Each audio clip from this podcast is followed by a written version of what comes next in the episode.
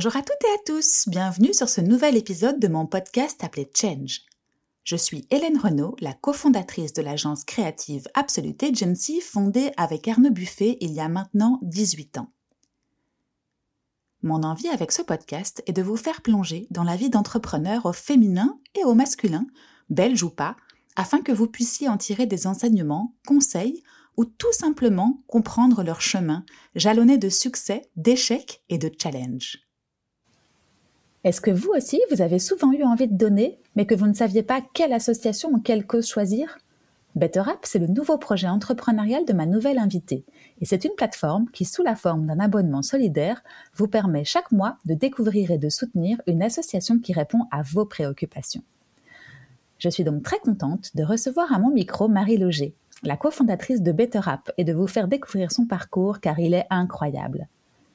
À 23 ans à peine, elle est partie seule en Malaisie pour ouvrir une filiale de l'entreprise belge BKS From Scratch.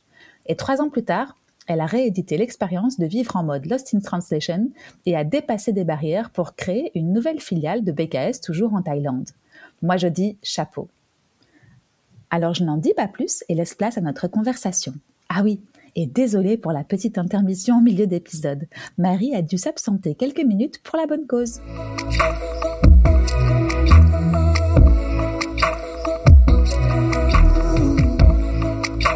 Salut Marie. Salut. Comment vas-tu?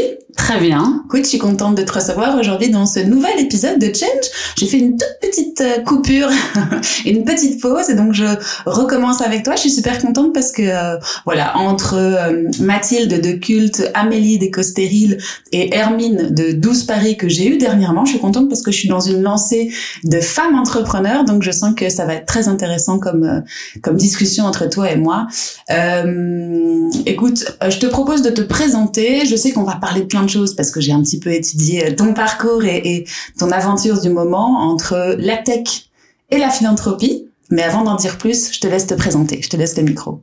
Ben, bonjour, moi je m'appelle Marie, j'ai 35 ans, ça paraît très scolaire de se présenter comme ça, euh, et j'ai cofondé avec Thomas Better, et Better c'est une app qui met en relation euh, les donateurs et les associations, mhm. en très résumé, j'imagine qu'on pourra... Voilà. On y reviendra, c'est ce que je disais, euh, j'ai dit, je caricature entre tech et philanthropie, c'est vraiment parce qu'on n'a pas l'impression que ce sont deux mondes qui peuvent cohabiter, mais aujourd'hui tout cohabite, et, et tant mieux, donc effectivement on y reviendra après sur Better.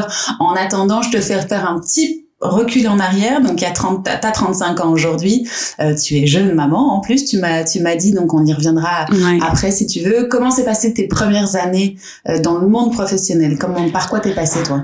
Euh, assez classique en fait. Moi, j'avais fait des études d'ingéco. Euh, J'adorais la finance. J'avais fait un mémoire hyper euh, financier. Et du coup, euh, un peu dans une logique euh, de continuité, j'ai commencé en banque. Mhm. Ça me paraissait le meilleur job et trop bien. j'ai adoré le challenge intellectuel. Franchement, c'était chouette. mais j'ai eu du mal plus avec la grosse structure. Mhm. j'ai personnellement commencé chez ING, qui franchement est une chouette boîte, je crois, si on aime bien travailler en banque. Mais en fait, la banque n'était pas faite pour moi. Et un peu de la même manière où quand on est en humanité, on dit ah mais t'adores les maths, tu tu devrais faire Sciences Éco, mais c'était un peu la même chose. T'adores la finance, tu devrais bosser en banque, mais en mhm. fait, voilà. Euh, je suis restée deux ans, j'ai appris pas mal de choses, et puis j'ai eu la chance de d'être sélectionnée pour le Fonds Prince Albert.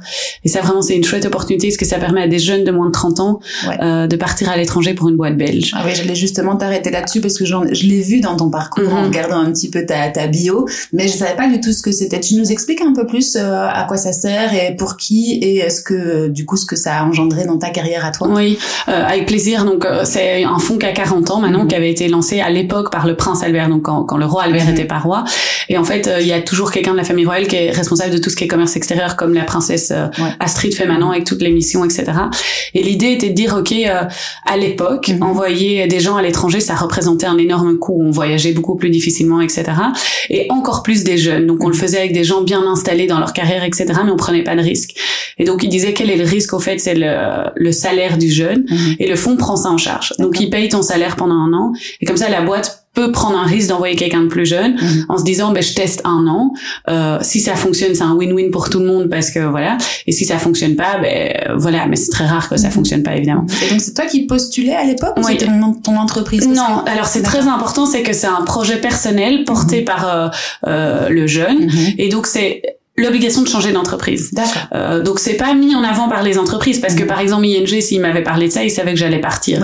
Euh, donc c'est vraiment ça doit être un projet personnel et donc tu postules et tu dois aller pour une autre entreprise que celle où tu es aujourd'hui. Donc c'est tu pour peux faire choisir un bond dans ta carrière. Ah, Tu peux ça. complètement choisir, ils imposent rien. Mhm. Ils organisent aujourd'hui ce qu'ils appellent des espèces de speed dating où il y a des boîtes qui proposent des projets, Excellent. mais t'es complètement libre de, de faire autre chose ou pas quoi. Et t'en avais entendu parler où, toi? Via via. C'est un peu un espèce de secret de polichinelle et Mhm. il faut creuser. Euh, et euh, du coup, je suis ravie d'en parler sur ce podcast parce que pour moi, c'est une des plus chouettes opportunités euh, qu'il y a Bah pour les jeunes. C'était ton premier, ta première marche, on va dire. Et puis en plus, euh, si je comprends bien, c'était toi en tant que individu qui a sauté le pas toute seule, qui a fait les démarches, qui a. C'est ça, c'est Ok. ça. Et c'est toi qui as la bourse. Donc Mhm. après, euh, tu en fais ce que tu veux. Donc, Donc si tu te dis ok mais moi finalement mon truc c'est le corpo, ben tu peux aller toquer à la porte euh, d'un ABNBev, d'un Bécart, d'un Loas, ils connaissent tous Mhm. le fonds Prince Albert. Ou bien tu peux aussi te dire ah ben j'ai envie justement de tester l'entrepreneuriat et d'aller toquer à Brussels Beer Project ou Mhm. peu importe en fait. Il y a vraiment pas de limite. Faut juste que ce soit une entreprise avec un siège social en Belgique euh, parce qu'il faut quand même que ce soit le rayonnement de la Belgique Mhm. évidemment et le projet doit être en dehors de l'Europe. Ok, c'est Euh, ça. Donc un objectif de partir à l'international avec une entreprise, peu importe laquelle, petite, moyenne ou grande, tant qu'elle est ici euh, en Belgique. Ouais. Et puis après, qui est-ce qui te, qui est-ce qui te, te prend la main ou qui te prend peut-être même pas la main en te disant, bah voilà, ils organisent du speed dating, mais une fois que le- l'entreprise est trouvée, comment vous mettez en place un Ouais, plan c'est ça. euh, C'est là où il faut quand même faire un peu preuve de- d'entrepreneuriat et de bon sens. euh, et, et- et il faut mettre, il y a un contrat qui est signé. Légalement, tu as un statut d'étudiant, si je me souviens bien, vu que tu es payé par un fonds, donc c'est comme une bourse. Et puis, euh, voilà, le fonds te donne l'assurance et le truc, et puis à toi d'organiser avec l'entreprise, etc. Mais normalement, euh, voilà, quand on part à l'étranger, si on sait pas organiser un peu le départ, alors euh, on est déjà mal barré. Ou alors t'apprends en faisant. Oui, c'est ça, c'est ça. Et comment est-ce que toi tu t'es euh, mis dans cette démarche de recherche d'entreprise? Tu savais déjà plus ou moins ce que tu avais envie de faire? T'avais un plan euh, bien euh, défini? Non, euh, moi je suis quelqu'un qui adore le risque, euh, mais je suis quand même prudente. Enfin, Mhm. ça paraît euh, un, un clash, mais Ouais. du coup je me suis dit mais c'est le meilleur risque calculé que je Mhm. puisse prendre. J'ai un salaire assuré pendant un an, euh, je pars. Si si ça si j'aime pas trop mon expérience à l'étranger, je reviens. C'est pas un échec fondamentalement sur mon CV parce que je dis j'ai fait un an le fonds Prince Albert, c'est un, un projet d'un an Mhm. encapsulé. C'est valorisable. Par- voilà. Par contre, si Mhm. c'est une réussite, ben c'est le, le, le tremplin vers l'étranger. Mhm. Donc je me suis dit, ok, c'est un risque maîtrisé, prenons le plus de risques possible. Mhm. Et donc je voulais une PME parce que je venais des grosses boîtes. Je voulais un produit tangible. Mhm. euh, parce que je venais des produits financiers, Pas des services, service, et donc ouais. je me disais ah j'ai envie. Mon rêve c'était à la fin de la semaine on peut fermer l'entrepôt et dire on a produit tout ça cette Mhm. semaine, on peut compter les produits. Euh, et donc c'est parti voir comme le ça. travail accompli. Voilà. Mhm. Et, euh, et de fil en aiguille, j'ai rencontré plusieurs personnes et je suis tombée. Il y a eu vraiment un match avec un, un directeur d'une boîte belge qui s'appelle BKS, Belgium Knife Services, une boîte basée à Verviers et qui produit des, des broyeurs de recyclage. Donc c'est des grands rotors, euh, c'est vraiment l'industrie lourde, c'est Mhm. tout à fait différent de ce que je faisais. Et lui il me disait ah on a un atelier euh, d'affûtage en Malaisie, euh, si ça te tente, euh, ben, tu peux aller gérer l'atelier là-bas quoi. Et, euh, et j'ai dit oui. Je me souviens quand je suis rentrée et que j'ai dit à ma mère, oui, je quitte ING avec ma voiture de fonction et tout pour aller gérer un, un, un atelier d'affûtage en Malaisie. Elle Toi, était tu là. connaissais Quoi? rien du tout de, enfin, comment est-ce que t'appelles ça? C'est de l'industrie lourde, mais du coup, c'est des, des lames, si je comprends bien. Oui, c'est ça. C'est des grands broyeurs. Il faut imaginer euh, comme on imagine des, des, des fraises ou quoi. Donc c'est un, comme un rouleau avec des, des dents. Mhm. Euh, et en fait, c'est très particulier. Donc dans l'industrie du plastique, Mhm. euh, on produit du plastique et quand on produit du plastique, le produit fini, c'est comme des, des longs spaghettis de plastique. Ouais, Des- je ça- vois. et, euh, et à la fin, il y a ce rotor qui tourne et qui le coupe en petits pelets. Mhm. Euh, et, et ces pelets doivent tous être exactement la même taille parce que sinon ils n'ont pas le même point de fusion. Et pour la prochaine euh, personne qui va utiliser ça, s'ils fondent pas tous au même endroit, ben, par exemple ta bouteille de Coca-Cola est pas transparente. D'accord. Euh, Ah oui, oui, il y aura des morceaux blancs euh, dans le transparent par exemple. Mhm. Ah, j'ai un des- truc dans parce que du coup, je... Et donc il y a donc c'est très important et donc on, on parle de précision au micron près. Et en fait avant du coup tous les industries, tous leurs clients en Asie mettaient ces gros euh, rotors sur des bateaux, Mhm. les renvoyaient en Belgique pour les faire affûter. Mais donc ils devaient avoir un stock énorme parce que entre les mettre sur des bateaux, les renvoyer en Belgique, les faire affûter, leur, leur couteau partait en moyenne 9 mois. Mhm. Et un couteau à l'achat, ça coûte 10-20 000 euros. Donc Mhm. c'était une aberration. Mhm. Et donc en fait, ils se sont dit, OK, il y a une démarche, allons ouvrir en, en, en Malaisie. Sur place. Et Ouais, donc, euh, il y a un jeune Belge qui avait déjà été et qui lui partait ouvrir un deuxième atelier en Indonésie. Et donc, moi, je l'ai remplacé dans la gestion de l'atelier en Malaisie. Et toi, tu connaissais, enfin, excuse-moi, hein, mais tu connaissais quelque chose à ce monde industriel en termes de gestion, en termes de process, en termes de... Non, rien. Donc à, 26 ans, j'ai débarqué euh, dans un pays musulman en, tant que femme. Euh... complètement différent en termes de culture aussi. Voilà, exactement. Et donc le premier jour, je me souviens, euh, Nicolas, le gars que j'allais remplacer, vient me chercher en bas de l'hôtel. Puis il m'avait dit oui, habite-toi, relax et tout, euh, c'est l'industrie, tu vas être sale et tout ça. Puis j'avais mis un jeans et tout, puis il était là, ah, ok, ouais, non. Donc on s'est arrêté, on m'a acheté un pantalon de travail, des chaussures de sécurité et tout, et puis on a été quoi. Et attends, je te fais juste faire une petite pause. Comment est-ce que vous avez préparé ça avec le, le patron de l'entreprise BKS, hein, ouais. ça, qui lui euh, a dit Banco, euh, c'est une opportunité pour moi aussi, c'est une opportunité pour toi.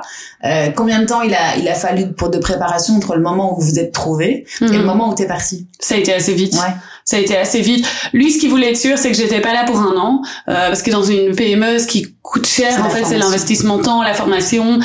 et euh, la confiance. Quand parce que finalement, il envoie quelqu'un pour gérer sa succursale en Asie, il devait être sûr que, que j'étais là pour longtemps.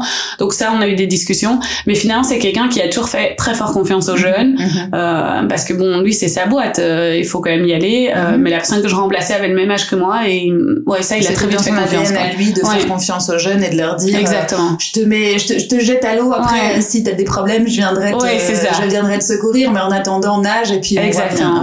Parce que sur place, du coup, t'avais quoi comme référent? Enfin, je suppose qu'il y avait une usine et donc des personnes qui travaillaient. Oui, mais c'est petit, hein, donc il n'y a pas de, de, de, de mm, flow manager ou mm-hmm. factory manager et tout. Donc c'est, c'est oui, tu, tu, apprends, on te jette dans la piscine et tu neiges quoi. C'est ça. Donc t'as appris sur le tas. T'es arrivé en Malaisie, on t'a acheté un, un, vêtement de travail. Voilà. Et puis après, t'as voilà. été. Euh, je suis restée un mois avec Nicolas et puis il est parti en Indonésie. Il y a une euh. formation, enfin en tout cas un, passage de relais entre vous deux. Il vous a, il t'a appris plus ou moins ce qu'il fallait savoir pour. Exactement.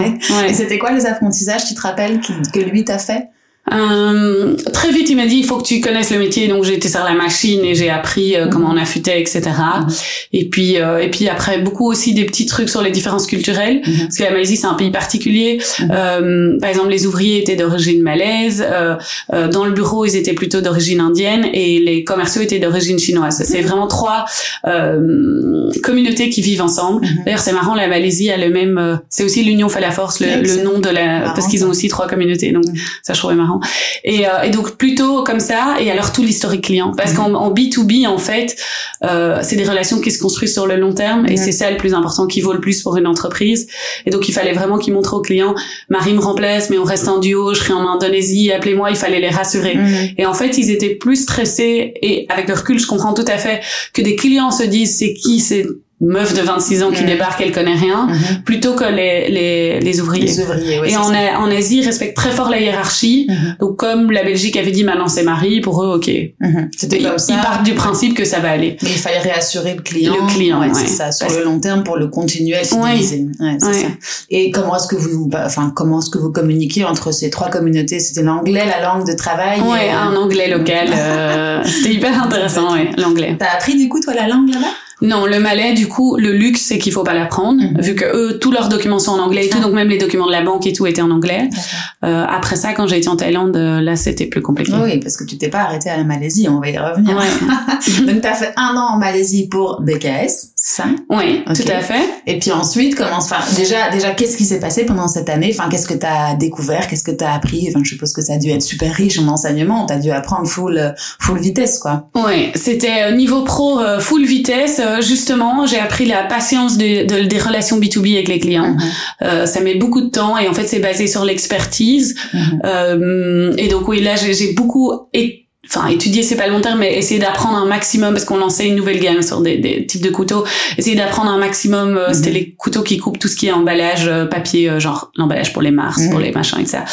Comment ça fonctionne pour pouvoir se démarquer?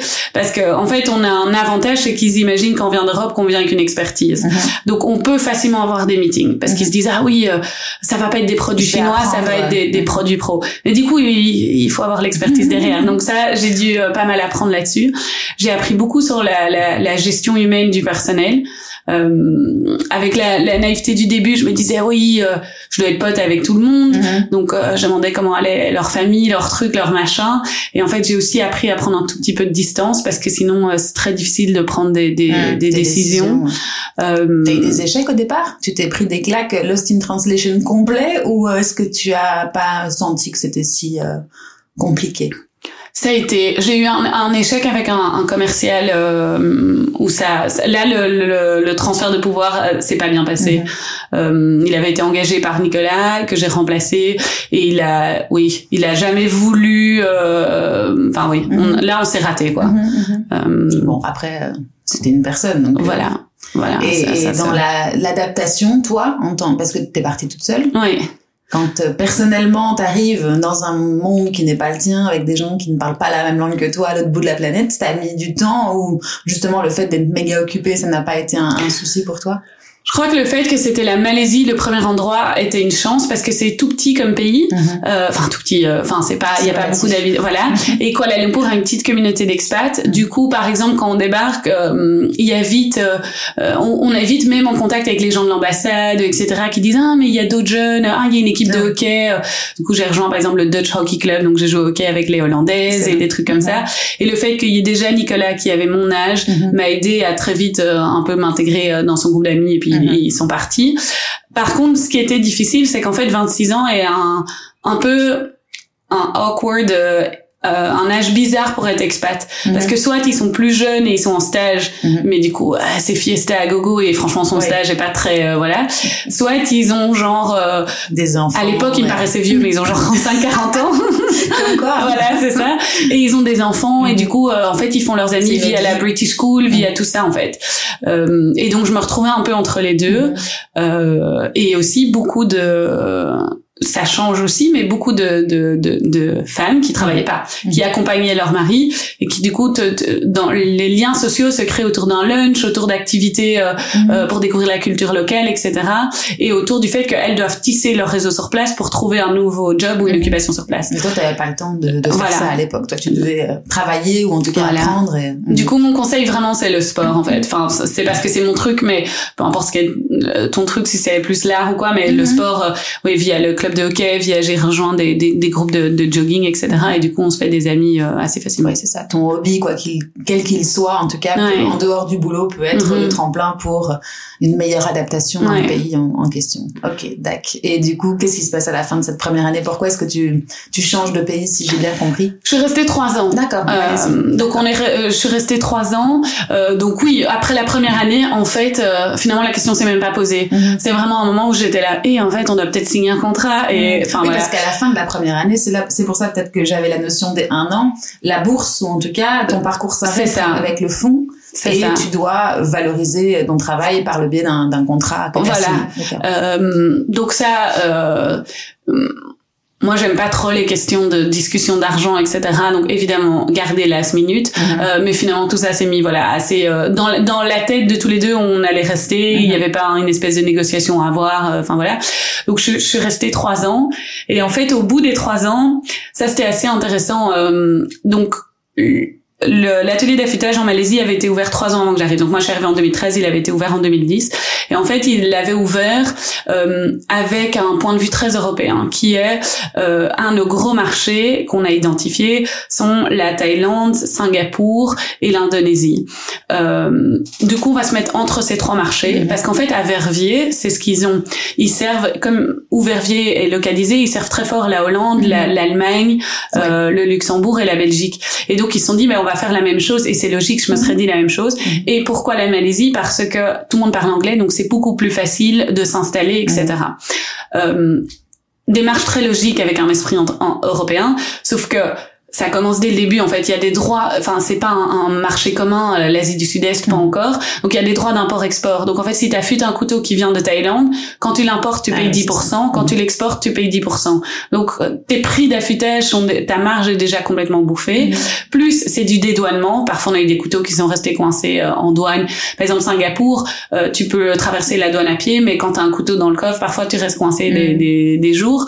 Donc en fait énormément de complexité administrative. Et donc un peu ce rêve de faire un hub d'affûtage en Malaisie où il y aurait eu 5-6 machines et un gros truc euh, a été revu et ils se sont dit ok mais on va faire des, des entre guillemets des micro euh, petits hubs partout. Mhm. et donc euh, le deuxième plus gros marché était la Thaïlande et donc ils m'ont dit ben ok euh, t'as fait ton business case tu nous as expliqué pourquoi il faudrait aller ouvrir en Thaïlande maintenant vas-y. Mhm. et, euh, et, donc, ça c'est toi qui avais poussé d'une certaine manière cette nouvelle stratégie et qui a été choisie pour l'implémenter sur place. Voilà. Et entre les deux, je suppose que tu avais des discussions avec euh, Verviers qui était le siège social, mais tu étais quand même assez indépendante pendant ces trois années. Et ouais, en fait c'était idéal parce qu'il y avait une liberté euh, dans la gestion, mm-hmm. mais un backup euh, d'un, groupe entre guillemets, enfin d'une, entreprise avec de l'expérience.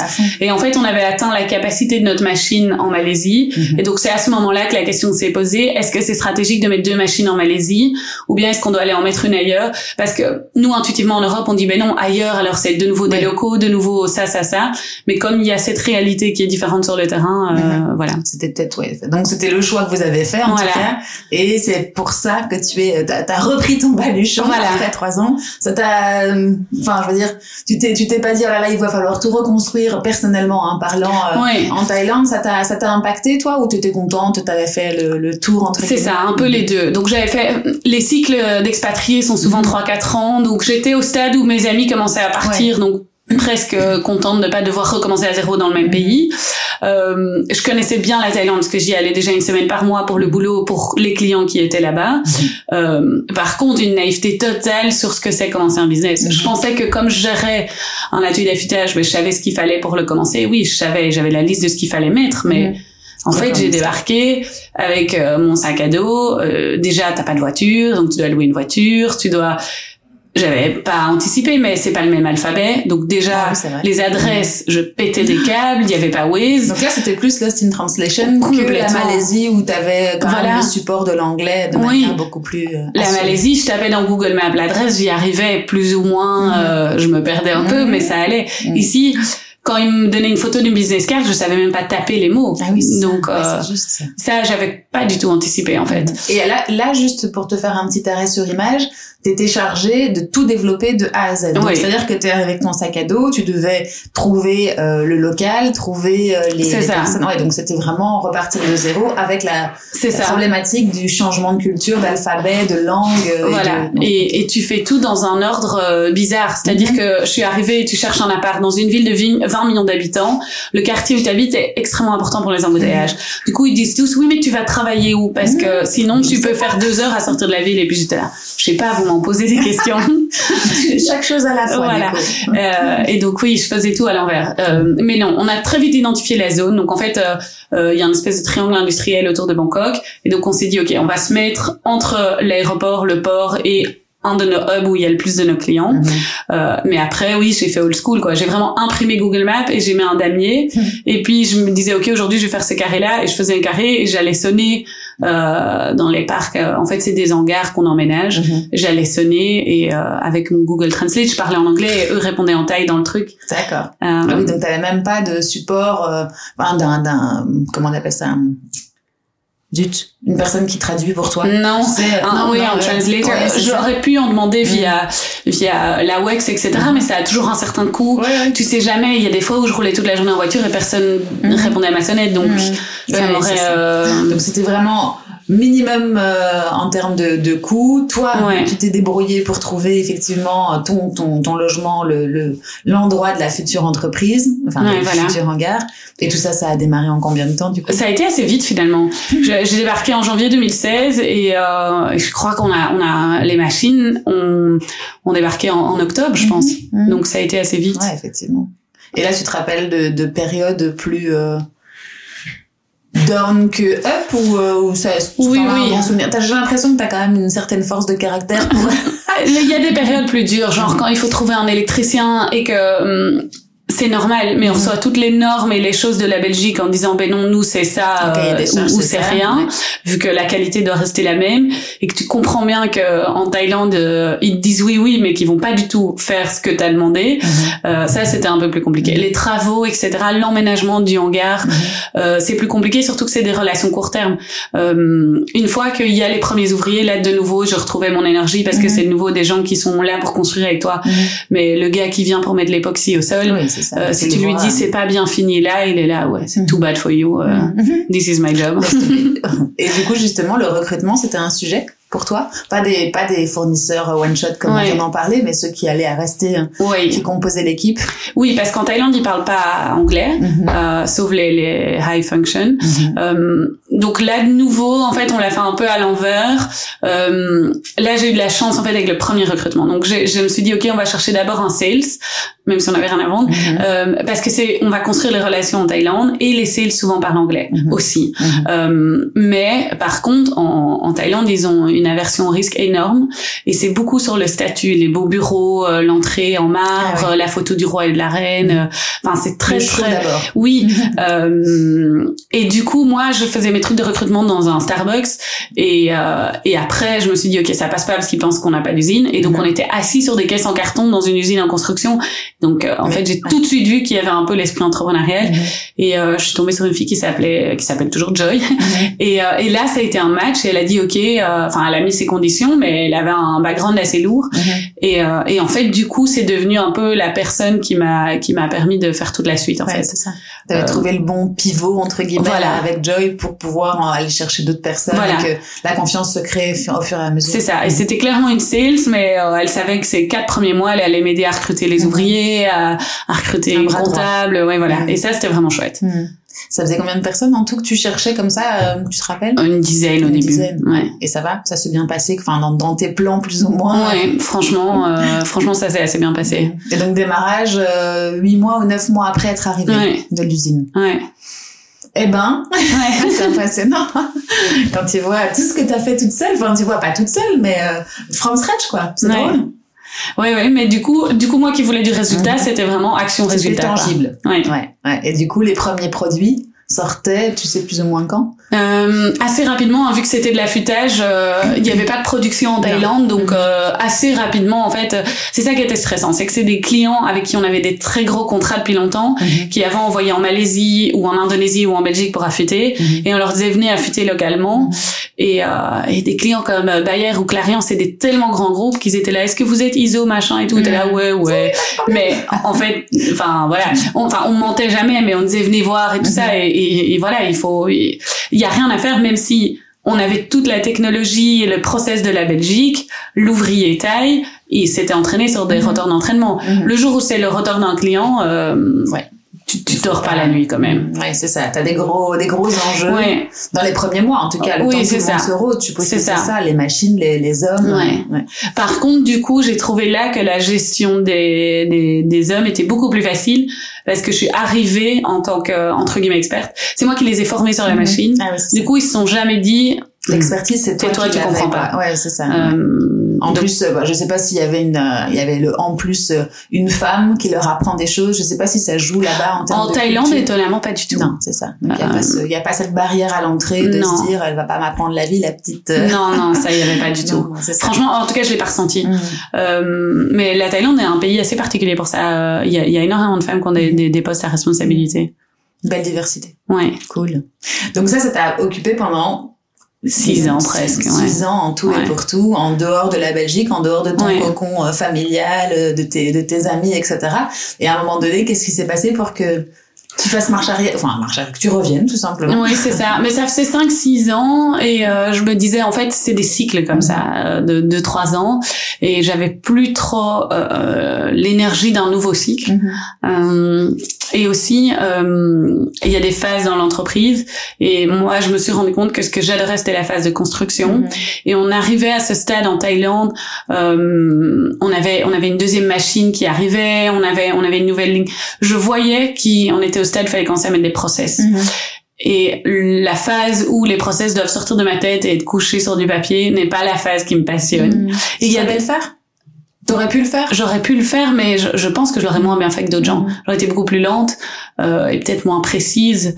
Euh, c'est un métier, quoi. Euh, et donc, tu l'avais appris à l'école. Enfin, en tout cas, t'avais les bases, mais c'était ce qui t'éclate le plus, c'est de, de faire from scratch, d'amener l'entreprise jusqu'à un certain niveau. Voilà. Puis effectivement, après, il faut processiser et puis il faut euh, automatiser ou en tout cas optimiser. Et c'est moins, tu étais clairvoyante, c'était moins ton truc, tu le sentais en fait. Oui, c'est ça. Et du coup, je me disais, ben voilà, soit, en fait, j'aurais pu continuer comme ça parce que parce que les process devaient pas être mis en place tant que j'étais là, Mhm. euh, mais c'est pas scalable. Mhm. Euh, et, euh, et du coup, je commençais un tout petit peu à tourner en rond Mhm. euh, et à avoir fait le tour. Après, on ouvrait des nouveaux marchés, on allait à Taïwan, des choses vraiment chouettes, euh, mais je ressentais aussi en fait le besoin de rentrer en Belgique. Euh, Donc là, tu t'es dit, bon, bah, c'est peut-être le moment. Et puis, voilà. ça s'est passé naturellement. T'as pas eu l'impression d'un gros, euh, d'une grosse rupture dans ta vie à ce moment-là? Ça, c'est, euh, Non, j'avais vraiment envie de rentrer en Belgique. Euh, on a on a trouvé quelqu'un qui m'a remplacé en Thaïlande, une autre Belge. Euh, la passation en Thaïlande s'est vraiment bien bien passée, donc ça c'était facile. Mhm. Euh, et puis je suis rentrée en Belgique. Et là, ça a été dur en fait. Mhm. En fait, j'ai eu le, Ah oui. le, le le jet lag dans ce sens-là. ouais le contre-cultural shock. Ah oui, c'est vrai. Euh, oui. T'avais Et- laissé euh, six ans, six ans filés. C'était quoi qui t'a fait le plus euh, Mais je suis partie en tant que euh, un peu euh, pff, étudiante plus Mhm. plus. Quand on a bossé deux ans, on vit encore un peu une vie d'étudiante. Je vivais en coloc. euh, euh, en un coup, je trouvais ça super parce que je passais du- de la phase argent de poche à la phase j'ai un salaire. Mais ma vie avait pas beaucoup changé. Je, je, je Mhm. faisais les mêmes choses, je traînais aux mêmes endroits et tout ça. Ah, je rentre et et mes amis ont, ont des maisons, des enfants, des, des, des trucs. Euh, plus, je suis rentrée avec euh, la naïveté de ma grille de lecture asiatique. Donc là, j'ai vraiment fait l'inverse qui est euh, en Thaïlande, je passais en moyenne trois heures par jour dans ma voiture. Donc l'usine était à 100 km de mon appart. Mhm. Euh, et c'est comme ça là-bas. Mhm. Et euh, quand t'es invité à un dîner à 20 heures, parfois t'arrives à 22 heures parce que t'as été coincé dans le trafic et tout le monde s'en fout. Mhm. Enfin, pas tout le monde s'en fout, mais c'est, c'est, on C'est le sait, c'est comme ouais. ça, quoi. Euh, tout est, il y a un rythme, euh, et du coup, je me suis dit, ben, je vais rentrer en Belgique. C'était important pour moi de, si je rentrais en Belgique, être habité euh, dans, à Bruxelles, dans un quartier, retrouver mes amis. Mhm. Euh, donc, je voulais pas aller habiter à Liège, mais par contre, je voulais rester bosser pour BKS. Et je me suis dit, bah, pff, Verviers-Bruxelles, c'est pas si loin. Ah oui. Donc, tu Euh, pensais pouvoir faire le trajet. Enfin, Mais oui, vu que je le faisais Ouais, tous les jours. Et en fait, euh, mon écosystème belge n'était pas adapté à ça. Mhm. Euh, donc, c'est-à-dire que si tu pars au boulot à 6 heures, euh, t'arrives là-bas. Non, allez, euh, tu pars du, tu pars au boulot à 7 heures du mat, t'arrives là-bas à 8h30, c'est pas très tôt, Mhm. c'est ok pour commencer à bosser. Tu pars à 18h de là-bas, t'es de retour chez toi à 19h30, pareil, t'as pas fait des journées de malade. J'avais un, un poste quand même à responsabilité là-bas, j'étais responsable commercial. Et du coup, je faisais, j'étais frustrée parce que je faisais pas assez, je trouvais au bureau. Euh, mais j'avais des énormes journées hors de là-bas, donc j'étais lessivée en Mhm. fait. Et, euh, et là, là, là, là, j'ai, j'ai, j'ai j'ai fait un crash. Mhm. Enfin, je, je, ouais, ça allait plus quoi. Ah oui. Tu, tu l'as senti dans, sur ton, sur ton physique, sur ton mental? Tu t'es, Ouais, quelques mois après, c'était, mais ouais. Il y a peut-être plein, plein de choses qui ont joué aussi, hein, Oui, quand on ça. change culturellement, quand, enfin, de, de pays, de, de plein Ah de choses. oui, et je pense que euh, a posteriori, a posteriori, je me dis que j'aurais pu le prévoir. Mhm.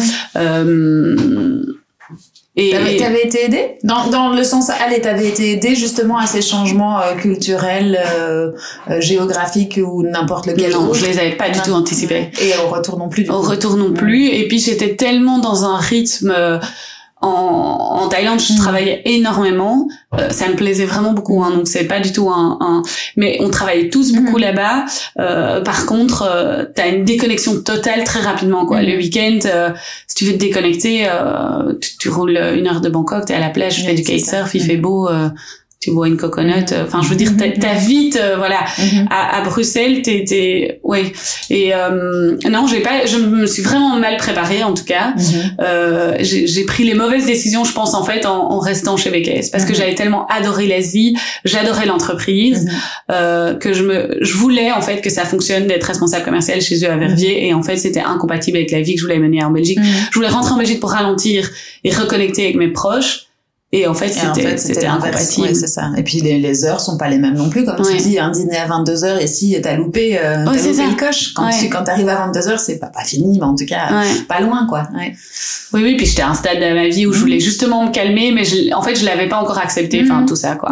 Bah après, voilà, c'est des, des préoccupations qu'on n'a peut-être pas, dont on n'a pas conscience et qui se, qui se La trentaine qui matérialisent, arrive, euh, Voilà, la trentaine qui arrive. Et du coup, qu'est-ce que t'as fait à ce moment-là? Et ben donc à ce moment-là, euh, ça a été douloureux, honnêtement. Du coup, j'ai, quitté mon poste chez BKF, mais c'était la première boîte euh, où j'avais vraiment kiffé travailler, quoi. Donc c'est presque une famille, hein, c'est presque un divorce, honnêtement. Donc j'ai quitté BKS et je me suis dit, ok, euh, je vais me donner six mois, je vais réfléchir, qu'est-ce que je veux faire?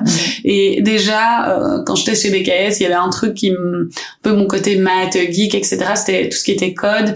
Je m'étais dit, en fait, euh, je crois que je suis sortie juste trop tôt de l'échec. On ne nous a jamais appris à coder. Quoi. Mes cours d'informatique, c'était avec des syllabus papier. Enfin, on dirait une blague.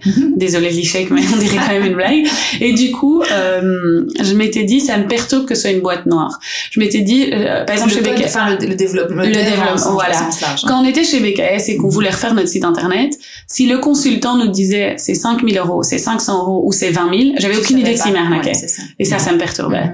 Pour euh, ce domaine-là en particulier, tu avais une appétence pour ce domaine-là voilà. parce qu'il y en a plein d'autres euh, pour lesquels il y a des, boîtes noires, mais celui-là, en tout cas, il te fascinait un petit peu. Oui, et je pense qu'en tant que gestionnaire d'entreprise, tu peux pas trop avoir des boîtes noires. Par mhm. exemple, la compta, on l'a appris, on la comprend, ça veut pas dire que je sais faire ma compta. Mais quand je parle à mon comptable, je sais quand il me dit ah faut faire attention à tel équilibre, je sais ce qu'il me mhm. dit. Et avec l'informatique, j'avais pas. Et je pense qu'aujourd'hui, presque plus aucun business qui peut pas avoir un penchant digital, qui peut pas un tout petit peu vendre online, c'est impossible. Après, il y a des profils qui ont besoin de savoir et d'autres qui se laissent guider par euh, d'autres personnes et pour lesquelles c'est ok mais tu avais besoin de comprendre pour euh, faire en tout cas. Voilà. Mm. et du coup ça cette envie là qui, qui que je traînais depuis un petit temps. Euh, plus le fait que je me suis dit ok en fait je suis partie au début de, de ma carrière. Donc quand, quand on n'avait pas vraiment de réseau comme je disais on vivait un peu une, vie d'étudiant plus plus. On était junior et on faisait ce qu'on nous disait de faire.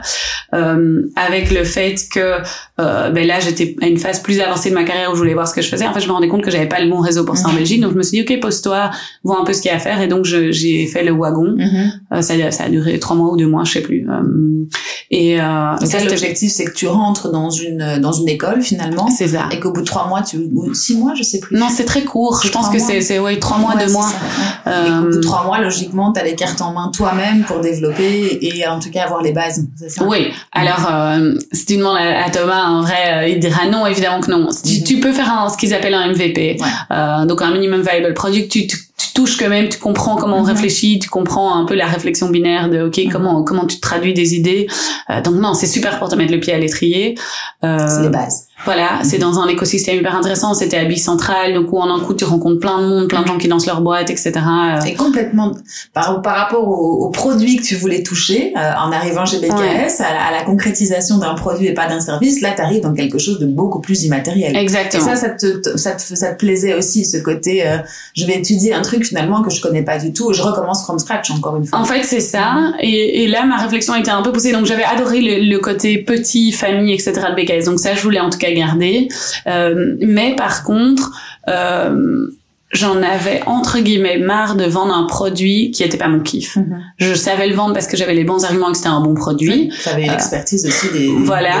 Mais je voulais pas me dire mon prochain truc, je peux vendre des chaussettes ou je peux mhm. vendre des aspirateurs ou je voulais un peu un truc euh, qui fasse la, la différence quoi. Mhm. Une ADN avec toi, enfin qui soit en, en accord avec toi. Voilà. Et donc euh, c'est là-dessus que tu es parti, tu as composé avec ce, ce, ce, facteur dev, ce facteur euh, ADN, passion, enfin voilà. qui, te, qui te parle à toi. Et t'es mm. sorti du wagon. Et voilà, exactement. et je suis sortie de là.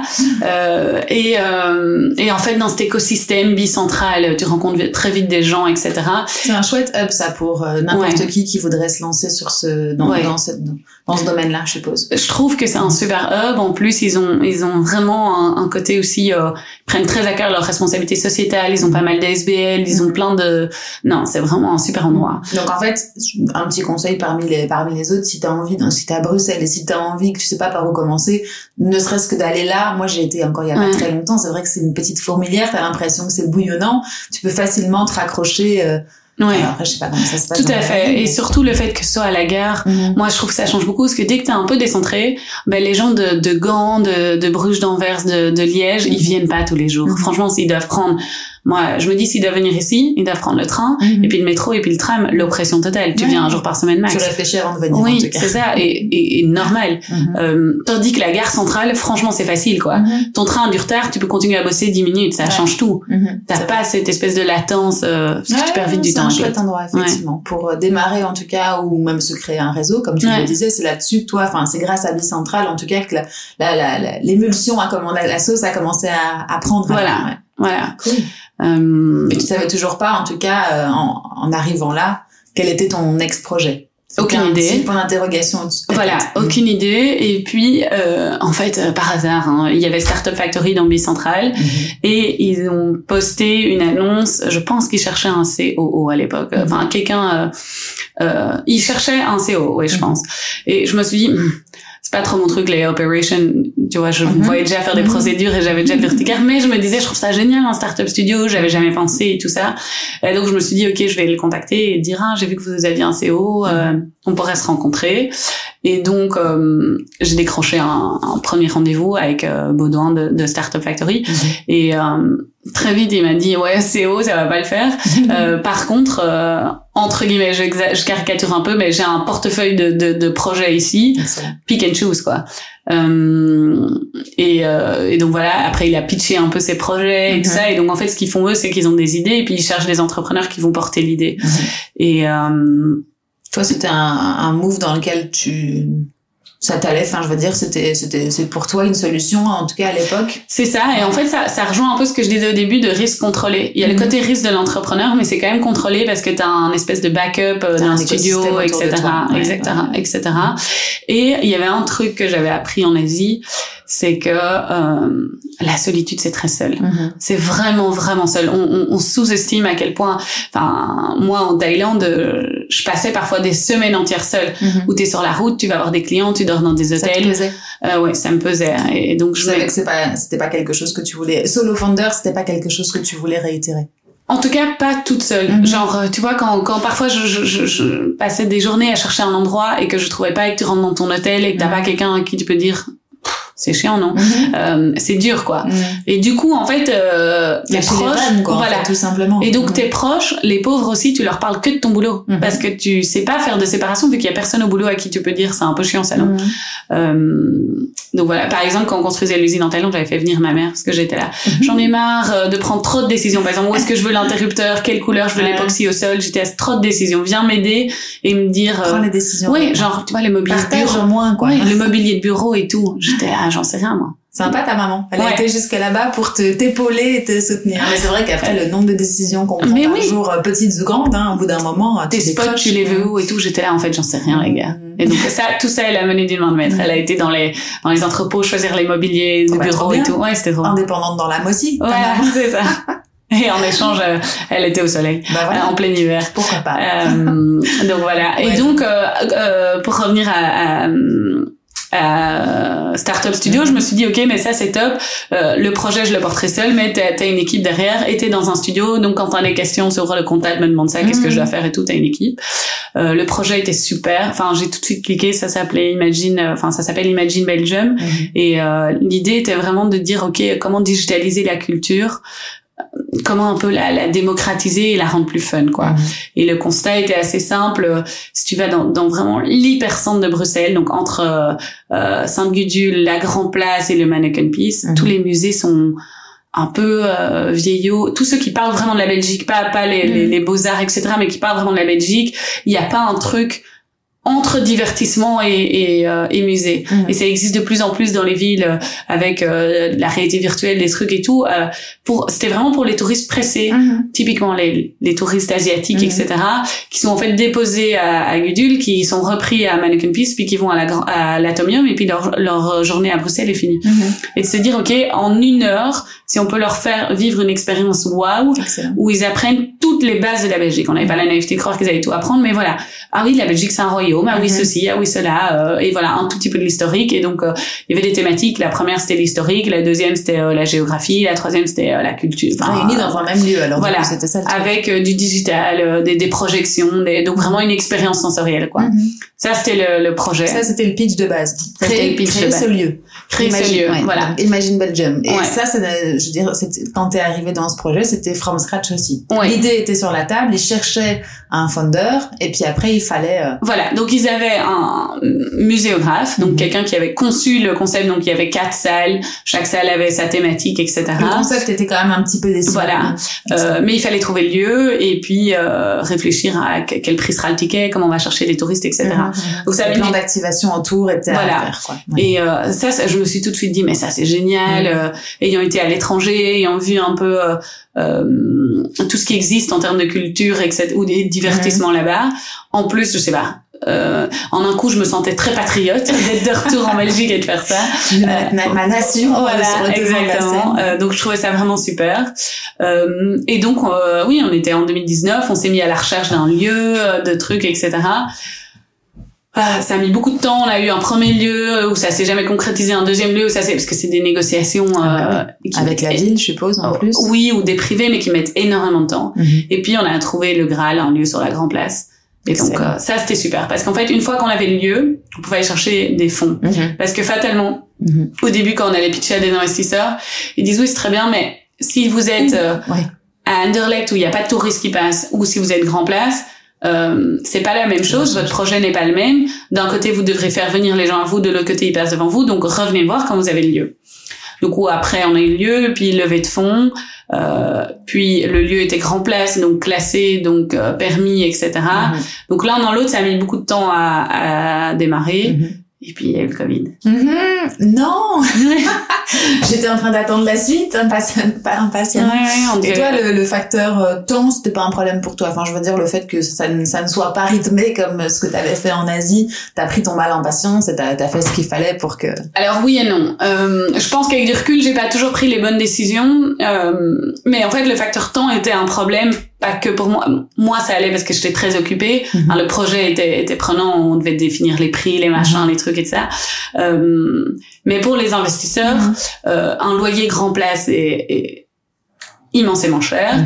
Et donc, euh, un, un permis, ça met entre un an, un an et demi Mhm. euh, quand c'est classé intérieur extérieur et donc on s'était dit ok on va on va essayer de trouver un plan B en attendant Eh euh, et donc on s'est dit ok première expérience ça va être juste la réalité virtuelle juste survoler la Belgique en fait la première des quatre salles Mhm. Et comme ça on va déjà lancer ça en mode pop-up c'est-à-dire que on rénove pas du tout le lieu c'était une ancienne c'était ancien la durée donc il y avait encore Ah des oui. trucs rococo roses Mhm. et tout Mhm. et on installe juste nos, nos portiques et on y va et comme ça on a un espèce de Expérimentation. oui, et on Mhm. limite le, le cash burn. On va déjà au contact du touriste, on apprend à le connaître, Ouais, on voit ce qui l'intéresse, comme, euh, etc. DP aussi finalement. Voilà. L'idée était top. La réalité, euh, je pense qu'on a fait des erreurs d'exécution. Typiquement, le côté euh, endroit un peu destroy, euh, où on taguait euh, euh, Imagine Belgium, euh, MVP limite sur les murs. Ça faisait peur aux touristes. Mais oui, Mhm. parce qu'en fait, on s'attaquait à un touriste euh, de masse. Mhm. Et ça, ça lui va pas. En fait, pas. on a réfléchi comme si on faisait pour des hipsters, Mhm. mais on targetait pas les hipsters. Donc ça, voilà, plus le Covid où il y a juste plus de touristes de Ouais, c'est ça. Donc, quand ça a ouvert votre pop-up euh, éphémère, c'est le moment où tout a fermé. il devait ouvrir en ça. mai 22. Ah oui. En mai 20. Enfin, ouais, c'est ça. Euh, donc euh, finalement, il est ouvert en octobre. Puis euh, ouverture, fermeture, machin et tout. Et puis, euh, faut savoir que grand, parce que ça, on avait fait les petits calculs avec le petit le petit compteur là. Euh, Pour le nombre de touristes qui passaient par là. Voilà. Ça Eh ben, quoi euh, quand on a loué le lieu, c'était 24 000 personnes par jour. Quand on est ouvert en octobre, c'était 400.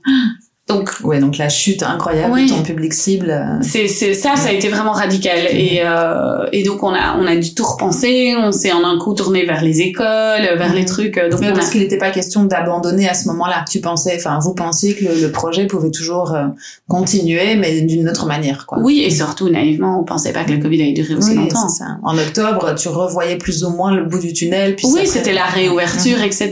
Et puis il y a eu les couvre-feux, le machin et tout. Donc ça, ça a été franchement, euh, ça a été dur parce qu'en fait, on s'est, on n'a jamais pu valider nos hypothèses. Mhm.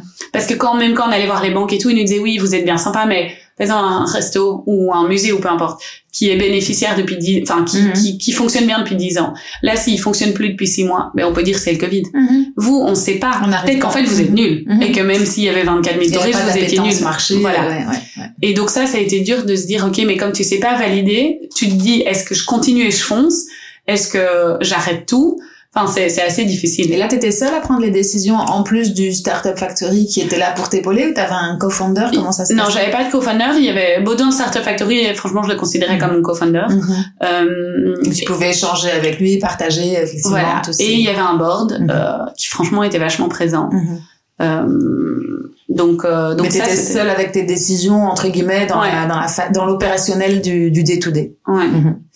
Et puis, euh, et puis, et puis, on a dû se réinventer parce qu'on a de nouveau dû se fermer, etc. Et donc là, on s'est dit, ok, qu'est-ce qu'on peut faire? Là, on s'est vraiment posé avec Baudouin et on s'est dit, qu'est-ce qu'on peut faire? Euh, On a ce lieu Mhm. et c'est notre problème. Mhm. D'un côté, c'est la magie de, du lieu, mais d'un autre problème, le loyer est très élevé. Donc, qu'est-ce qu'on peut faire d'autre avec ce lieu en attendant? Que le tourisme reprenne Mhm. Et là, on s'est, c'était au moment où euh, tout était interdit au Covid, sauf d'aller à l'hôtel et on allait euh, dans des logements insolites et on mangeait des espèces de doggy bags sur notre lit là. C'était à ce moment-là. Euh, et donc, on s'est dit, ok, ouvrons un logement insolite. Donc, on a fait livrer une tente d'Alibaba, une espèce de bulle euh, machin là, euh, transparente. On l'a installée dans le grenier. Euh, Sur la Grand Place. voilà. Et donc, ils étaient sous les poutres euh, d'une maison qui a 800 ans et ils avaient vu sur la Grand Place. Et c'était au moment du couvre-feu. Donc, à Mhm. 10 heures du soir, la Grand Place était vide. Ouais, Et nous, ça. on avait mis des petites loupiottes, des trucs et tout. Et c'était assez Mhm. magique. Excellent. Et ça, ça a tout de suite décollé. Ah, c'est vrai. Tout de suite. Ouais. Euh, on, Ça rentabilisait pas le loyer, mais en tout cas, ça on fait partie, très vite quoi. une différence. Ouais, ouais. Euh, le problème, c'est que du coup, ça a très vite aussi euh, splitté le focus. Mhm. Parce que ça fonctionnait, on louait à 250 euros la nuit et elles étaient full euh, les deux mois à venir. Mhm. Du coup, on s'est dit, on va ouvrir un C'était deuxième. une expérience euh, que beaucoup voulaient tester, quoi. Surtout Voilà. dans ce monde où tout était refermé. euh, Voilà. Et le logement insolite, on l'imagine toujours à la campagne. Et en fait, il y a plein de gens qui trouvent ça super de, de redécouvrir la ville. On avait plein de Bruxellois même qui étaient là, fait, c'est chouette. Bah, c'est un endroit où on va pas, en fait. Ouais. Parce qu'on le laisse au tourisme, mais quand il y en a plus, c'est agréable. Ouais. Mhm. Et ça, euh, exactement. Pour rebondir là-dessus, ça a été un gros problème d'Imagine Belgium aussi, c'est que pendant le Covid, euh, Bruxelles a, a vraiment étouffé en fait. Mhm. Le centre de Bruxelles, comme les Bruxellois, ils vont jamais, parce qu'ils sont là, c'est l'oppression, c'est full touriste. Euh, tout le monde est sorti, a été à la mer, à la campagne, etc. Et personne Mhm. n'allait à Bruxelles. Tous les commerces, euh, Galerie de la Reine et tout, on a, on a, on a vraiment souffert collectivement. Quoi. Et donc ça, ce logement insolite a bien pris, mais donc on en a ouvert un deuxième. Du coup, il y a, ça a commencé à être un peu le brouillard dans la concentration en fait, Ouais. parce que ça Ouais. c'est vraiment un conseil que je donne, c'est faut faut vraiment se dire chaque temps qu'on a loué un projet, on l'enlève d'un autre. Mhm. Et donc en fait, euh, entre la survie de pas de cramer trop de cash, on a perdu de l'objectif de vue en fait, Mhm. parce qu'on avait Cocoon, donc ça s'appelait Cocoon, à gérer, qui fonctionnait bien Mhm. pour les deux logements. On avait ce truc temporaire de réalité virtuelle, de expérience d'un quart d'heure, etc. Et puis euh, on avait en fait le projet final qui était ouvrir ce musée sur plusieurs étages et vraiment révolutionner le tourisme à Bruxelles. Et au fur et à mesure du temps, en fait, je me suis perdue dans, dans l'opérationnel, le quotidien de, des deux autres Ouais, c'est réalités. Oui, t'as t'as t'as ouvert l'éventail des possibilités parce qu'il n'y avait pas le choix. Donc de toute façon, c'était une obligation par rapport, euh, comme tu dis, euh, au lever de fonds que vous aviez fait. Mais en même temps, t'as as dispersé ton, ton C'est focus ça. et le premier projet. Mais après, en même temps, quand tu regardes avec le avec le recul, tu pouvais pas le savoir à ce moment-là. Mais est-ce que c'était viable? le- Même si tu avais mis tout ton focus sur le premier projet, avec tout ce qu'on a connu comme reconfinement, déconfinement, est-ce que de toute façon, tu penses que tu aurais pu euh, réouvrir six mois après si tout avait été bien au mois de mai 2021 Ouais, je sais pas, j'y ai Ouais. beaucoup réfléchi. Je pense qu'avec le recul, peut-être ce qui aurait été le plus sain était de se dire, ok, ben on, on arrête tout. Mhm. Limite, peut-être on rend le bail. Mhm. on, on bosse sur le projet, euh, voilà, sur le vraiment. Et quand tout est réouvert, on rouvre de nouveau à Mhm. 200%, quoi. Mhm. On recommence from scratch. Ouais. Et donc on parque et on parque les capitaux, on parque tout et on arrête de cramer. Mhm. Peut-être que ça, ça aurait Mettre été tout en mieux. hold et puis repositionner, ouais, c'est ça, je sais pas. Bref. Parce qu'en attendant, du coup, on avait une équipe, donc on avait des frais, donc on Mhm. faisait du marketing euh, pour euh, cette expérience qui était en bas, qui euh, ne plaisait pas toujours aux gens parce que les gens comprennent pas toujours, Mhm. donc ils pensent que ça va être euh, une expérience d'une heure et demie et puis c'était un quart d'heure. Alors ils disent, ben, je suis venue à Bruxelles pour un quart d'heure.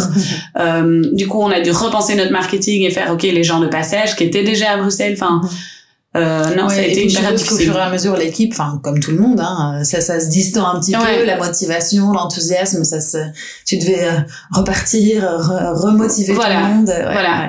Et donc quand on a senti que le Covid était euh, entre guillemets derrière nous, euh, euh, moi, moi c'est ce que j'ai dit à Baudouin. J'ai dit je pense plus que je suis la bonne personne Mhm. pour amener recommencer avec Imagine Belgium from scratch. J'ai l'impression que j'ai j'ai été tellement fatiguée du quotidien.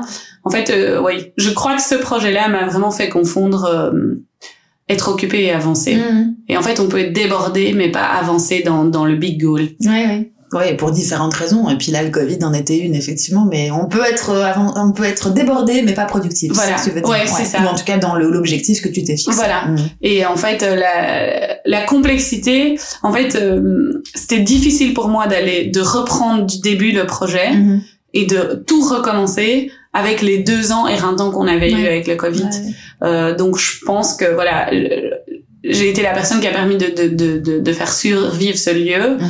euh, mais que parce que là du coup on se disait ah est-ce qu'on ferait pas des événements en attendant? Est-ce qu'il y avait enfin il, mhm. fallait quelqu'un qui avait de nouveau tout cet enthousiasme de dire sans frais pour aussi voilà. Euh, Bon après il faut avoir le courage de se le dire et puis d'en parler euh, ouvertement avec euh, mhm. en l'occurrence et après tu l'as vécu comment toi? C'était un échec pour toi ou c'était juste une page qui se tournait euh, qui Moi chaque départ d'entreprise je l'ai mhm. je l'ai mal vécu hein, mhm. que ce soit chez BKS ou chez Imagine Belgium parce que tu as l'impression d'abandonner?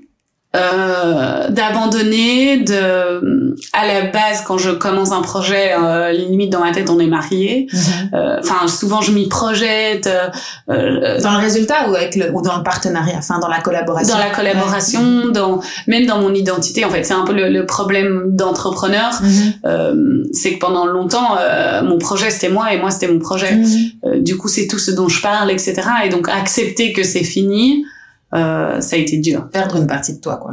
Et là, aujourd'hui, tu en as tiré des enseignements, tu arrives plus facilement à faire, ou, ou pas, hein, peut-être il faut pas, hein, de, de scission entre toi euh, dans ta vie privée et toi dans ta vie pro.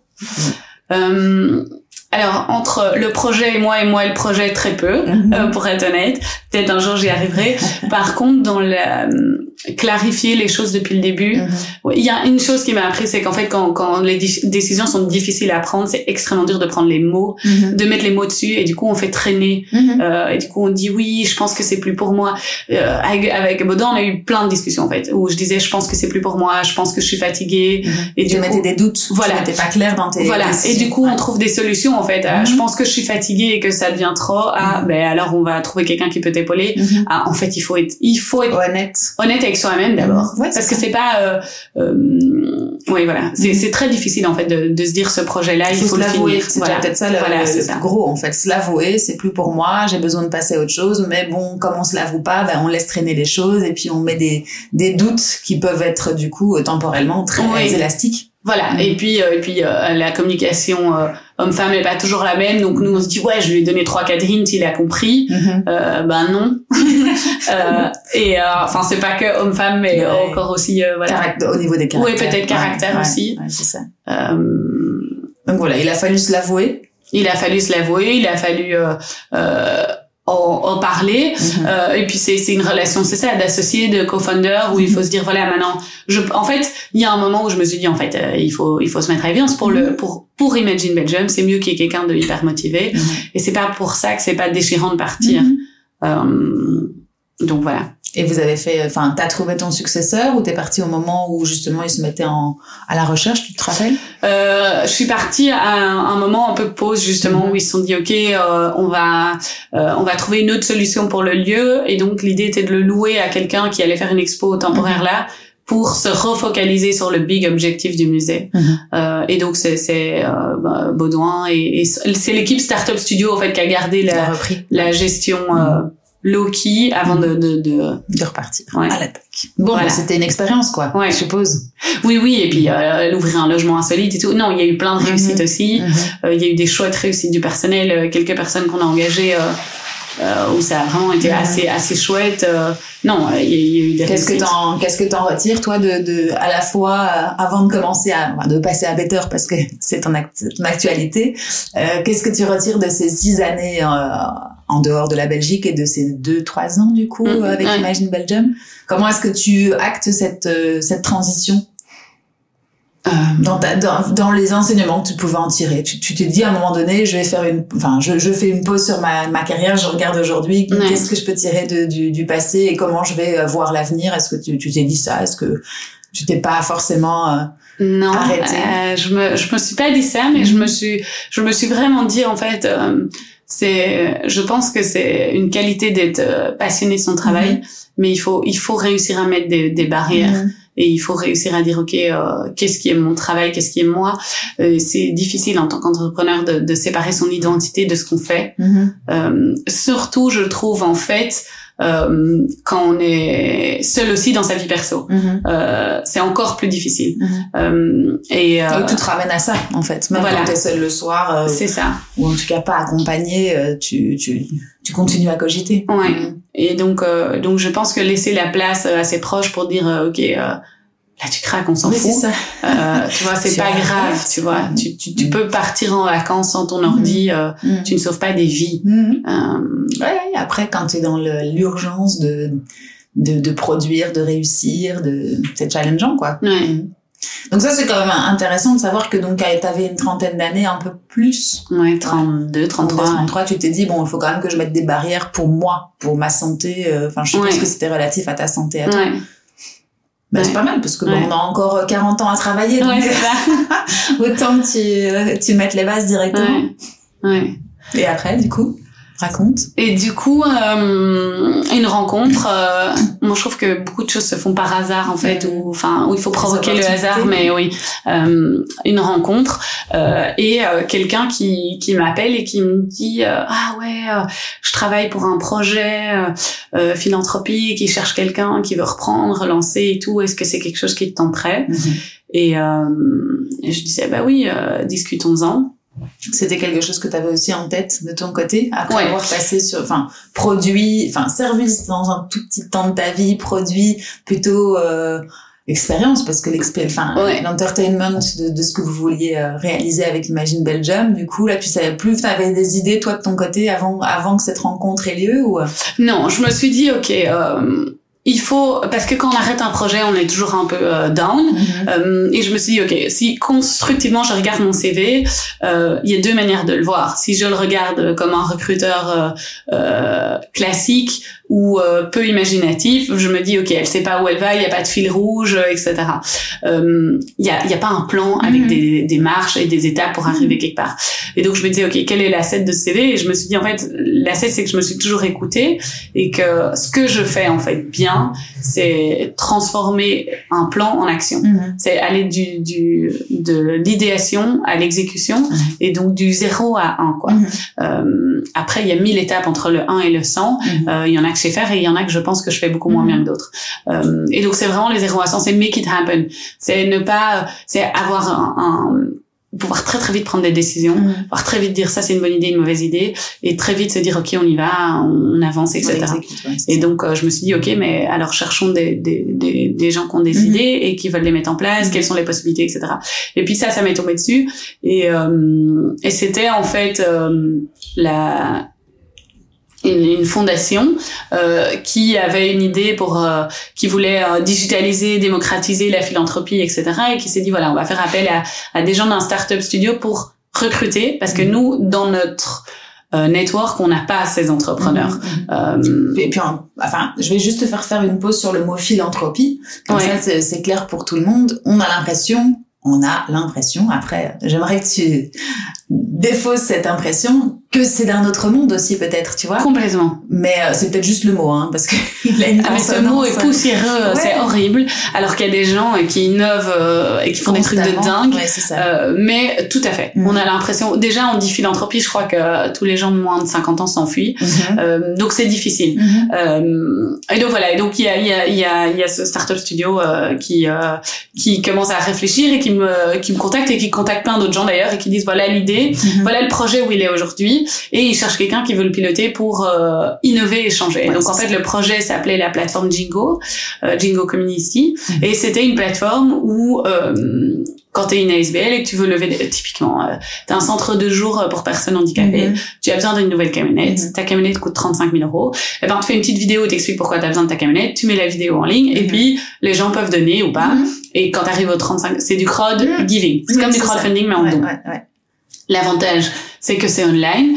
Euh, le désavantage est donc cette plateforme existait, pardon, Mhm. j'ai recommencé début. Cette plateforme existait depuis 5 ans, Mhm. avait fundé une septantaine de projets, donc franchement c'était une réussite. Ils Mhm. avaient très bien fait ça.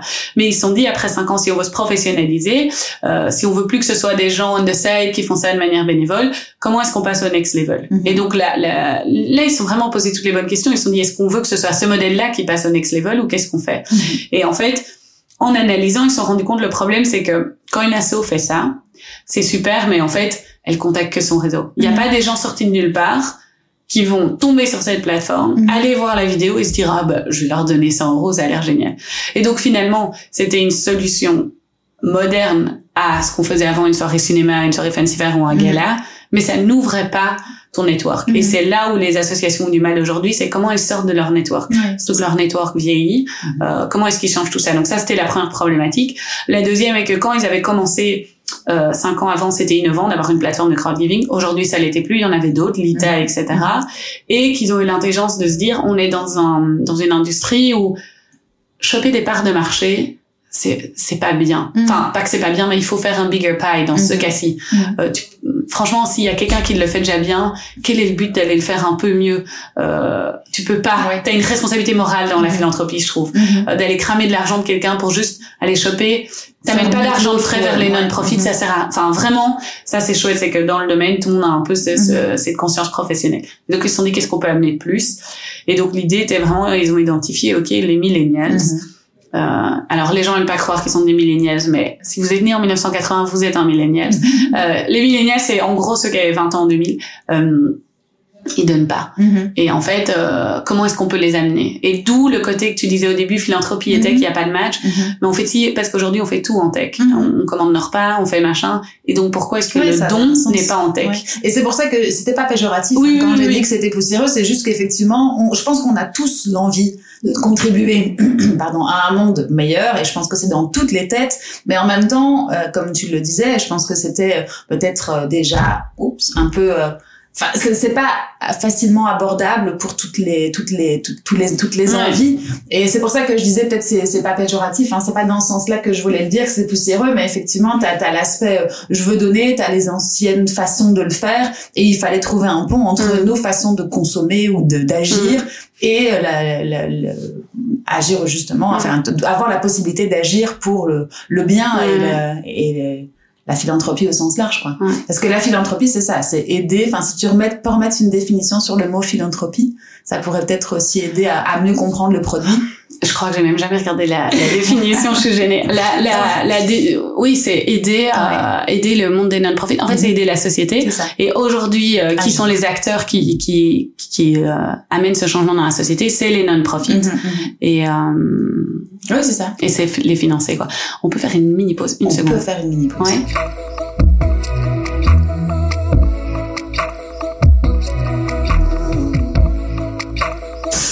Voilà. Après une petite intermission. Tout à fait. Euh... Mon Ouais. côté tête en l'air. Ouais, c'est rien. Euh, on recommence. On en était à Better. Better, Oui. on disait que c'était une application. Donc c'est pour ça qu'au tout début de la conversation, je disais tu alliais tech et philanthropie, Mhm. ce qui a priori euh, n'a pas, euh, enfin en tout cas d'une interaction, mais justement c'est pour mettre euh, cette beauté du don et euh, de l'engagement pour d'autres que soi. En fait, c'est ça hein, Mhm. la philanthropie, je pense. C'est donc du coup, du coup de, de lier les deux et d'avoir finalement donné naissance à une application qui met en lien les donneurs et C'est ça. ceux qui veulent s'engager à donner. C'est ça. Et en fait, euh, en fait, c'est né du constat. Donc, il y avait cette plateforme Jingo et on se rendait compte que c'était tout le temps les mêmes personnes qui revenaient pour la même association. Donc, Mhm. ils n'arrivaient pas à sortir de leur réseau. Et en fait, euh, on a commencé à se dire, OK, qu'est-ce qui pousse les gens à donner? C'est une question extrêmement difficile et personnelle. Et en fait, on s'est rendu compte que dans les donateurs en Belgique, euh, si le nombre de donateurs augmente chaque année, euh, la part des donateurs de notre génération est la plus petite.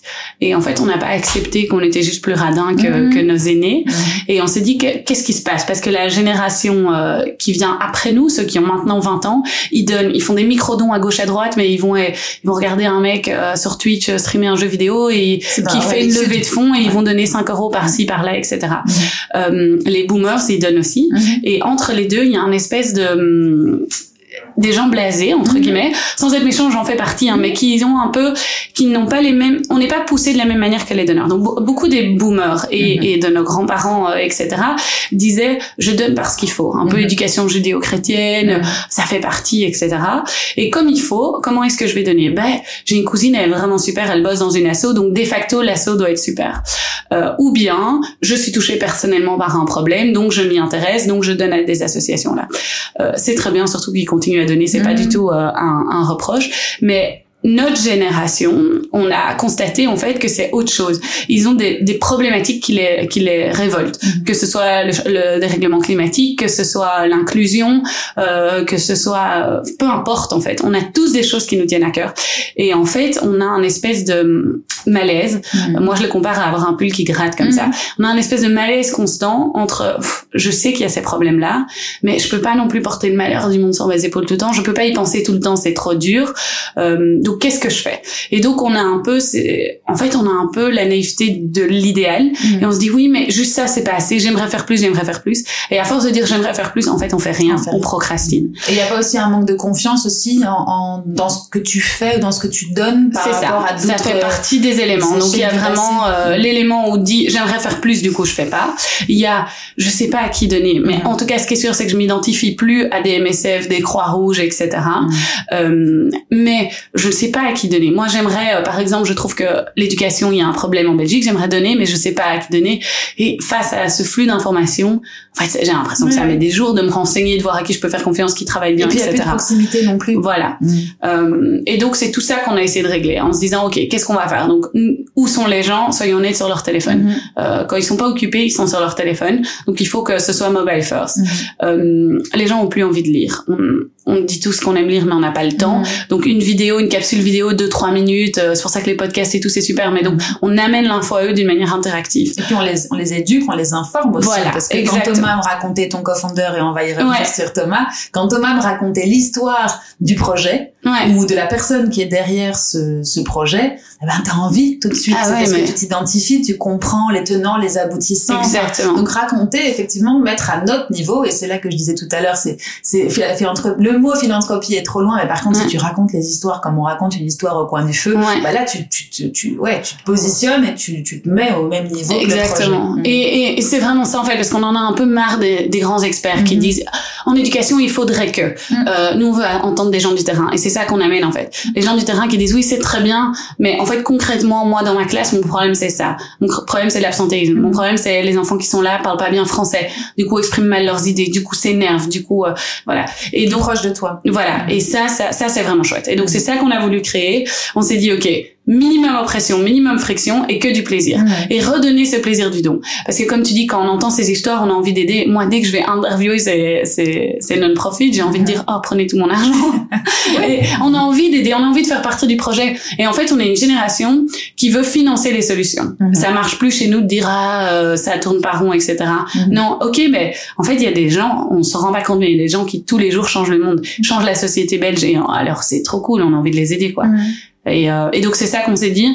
On s'est dit minimum friction, découverte, plaisir, que ça reste un plaisir, qu'on apprenne des choses et que petit à petit on change notre regard sur le monde du non-profit qui reste quand même un monde très isolé du reste de la société. Mmh. Euh, et donc là, on présente des gens qui sont euh, des entrepreneurs. Mmh. Quand, quand on a par exemple Alice de Noujavel qui dit ah oui ben j'ai commencé dans mon quartier, euh, j'allais prendre les restes que les supermarchés euh, jetaient dans les poubelles. Euh, j'ai commencé etc dans mon quartier pour moi. Et puis et puis tout le monde est venu et puis je me suis dit ok il faut faire un, une, mmh. quelque chose de structurel. En fait c'est la démarche d'un entrepreneur. Problème, solution, la développer à l'échelle. Et, et donc ça c'est vraiment chouette changer le regard sur le monde du non-profit. et les mettre en lumière. Et voilà. Et donc c'est ça qu'on fait. D'accord. Donc ça, c'était le postulat de départ. Enfin, en tout cas, le postulat de départ, c'est qu'il y a, il y a des envies d'une certaine partie de la population. Il y a des freins parce que, bah, forcément, parfois, on n'est pas tout le temps dispo mm-hmm. pour euh, être éclairé sur telle ou telle chose. Donc, tu mets à disposition sur une plateforme qui s'appelle Better, une app même, ou pas euh, forcément. Pas encore une app.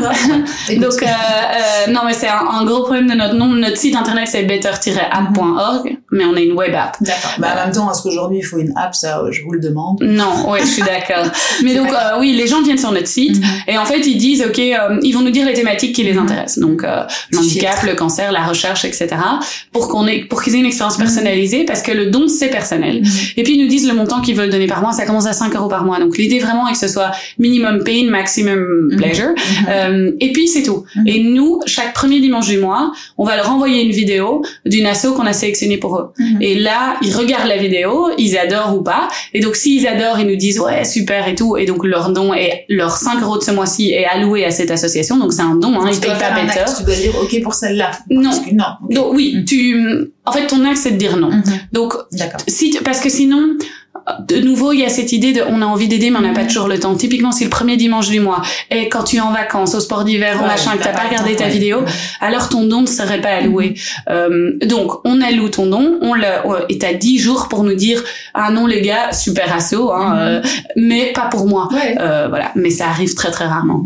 Euh, on a des gens qui nous disent parfois j'ai adoré les découvrir, mais pour info, euh, moi je suis moins euh, ceci ou cela. la prochaine fois, faites attention. voilà, c'est un choix personnel. Voilà, mais qui arrive de moins en moins, qui arrivait beaucoup au début parce qu'on avait peu d'assauts. Mhm. Donc si quelqu'un prenait, choisissait des thématiques très spécifiques, par exemple l'art, la recherche et les animaux, mhm. ben, on n'avait pas d'assaut en portefeuille. Donc au début on devait écrire des petits mails et dire on est hyper désolé, mais qu'est-ce qu'on fait? Est-ce qu'on met l'abonnement en pause et dit ben non, euh, faites-moi découvrir quelque chose, euh, voilà. Euh, mais au fur et à mesure, on a de plus en plus d'assauts et donc on pourra être de plus en plus personnel, quoi. Top. Et donc ça, si on revient au début du projet, ça existe depuis, enfin en tout cas, alors on est live depuis euh, depuis euh, l'été passé. Mhm. Donc on a, on a lancé en fait il y a un an en mars euh, mhm. un peu en, en, toute intimité avec friends and family pour voir euh, ce qu'ils en pensaient. typiquement l'onboarding était extrêmement pénible. Il fallait avoir sa petite machine de la banque. Ah Donc à chaque fois les gens disaient oui oui c'est ça. bah, c'est sympa mais j'ai pas pu j'avais pas ma machine sur moi et puis le moment où ils rentrent chez eux ils se disent pas ah, je vais faire better. Mhm. Ils ont ils ont d'autres choses à faire. Donc on a on a essayé de régler petit à petit tout ça et et du coup en juillet, on était, on était live euh, en public, quoi. Donc euh, un peu un peu moins d'une année euh, vraiment réelle avec le une grossesse d'un projet c'est ça c'est ça. Et là sur ce projet euh, tu es accompagné d'un cofondateur oui. que je viens de rencontrer qui s'appelle Thomas. Oui. et euh, quel a été le comment s'est passée cette euh, cette rencontre cette association? Tu peux un peu m'en dire plus? Oui oui mais c'est une rencontre un peu particulière parce que comme je parlais au début que quelqu'un était venu me voir était là on a un projet etc et leur projet était était vague. Était voilà on a Jingo on a envie d'innover qu'est-ce qu'on peut faire? Et euh, et en fait, ils, ont aussi été voir Thomas, qui lui était déjà dans, dans tout ce qui était philanthropie. Donc, ils ont été voir pas mal d'entrepreneurs. Mhm. Et sur toutes les personnes qu'ils ont vues, Thomas et moi on, avons amené la même idée. Mhm. Euh, et l'idée était... Chacun de votre côté. Voilà, était... Euh, le, le principe était le même. En fait, c'était retournons le problème au lieu de demander aux assos ce qu'elles veulent, etc. Disons aux assos non, concentrez-vous sur ce que vous faites de mieux, changez la société. Nous, on vous amènera l'argent, vous inquiétez pas. Et faisons un produit tailor-made pour les, les, futurs donateurs. Et allons vraiment dans le kiff du donateur. Qu'est-ce qui le, qu'est-ce qu'il pousse à donner euh, ou qu'est-ce qui qu'est-ce qui l'empêche de donner. Et, euh, et d'avoir un système d'abonnement parce que sinon tous les mois on doit lui rappeler que c'est chouette de donner. Euh, et d'avoir des vidéos euh, enfin en gros être euh, le TikTok de la philanthropie quoi. Être fun être décontracté mais parler de choses extrêmement sérieuses extrêmement bien mais de manière décontractée. Et, et, lui avait la même idée. Et en fait au fur et à mesure qu'on a chacun en parallèle sans se connaître avancé dans les discussions ils se sont dit c'est marrant Thomas il sait comment le faire. Mm-hmm peut-être un peu moins comment le vendre. Mhm. euh, Marie pourrait en parler des heures, mais elle est pas sûre de comment elle va le faire. Faisons-les se rencontrer. C'est quelqu'un qui vous a, qui vous ont mis en relation et qui avait l'idée que le projet pouvait être finalement mergé et, voilà. et euh, amené à plus grande échelle grâce à vous deux en tout cas. Voilà, parce qu'on était en, forme d'idéation, mhm. on parlait, etc. Et donc euh, ils étaient là, mais allez, c'est plus chouette quand même s'ils mhm. réfléchissent ensemble et on verra où ça va. Et ça t'étais ouverte à ça quand on t'a proposé euh, oui. cette solution, ça t'a paru être euh, quelque chose d'intéressant par rapport à toute la solitude que tu avais connue. Exactement. Mm. Je, je, je, me disais, ok, moi seule, je veux plus y aller. Mm-hmm.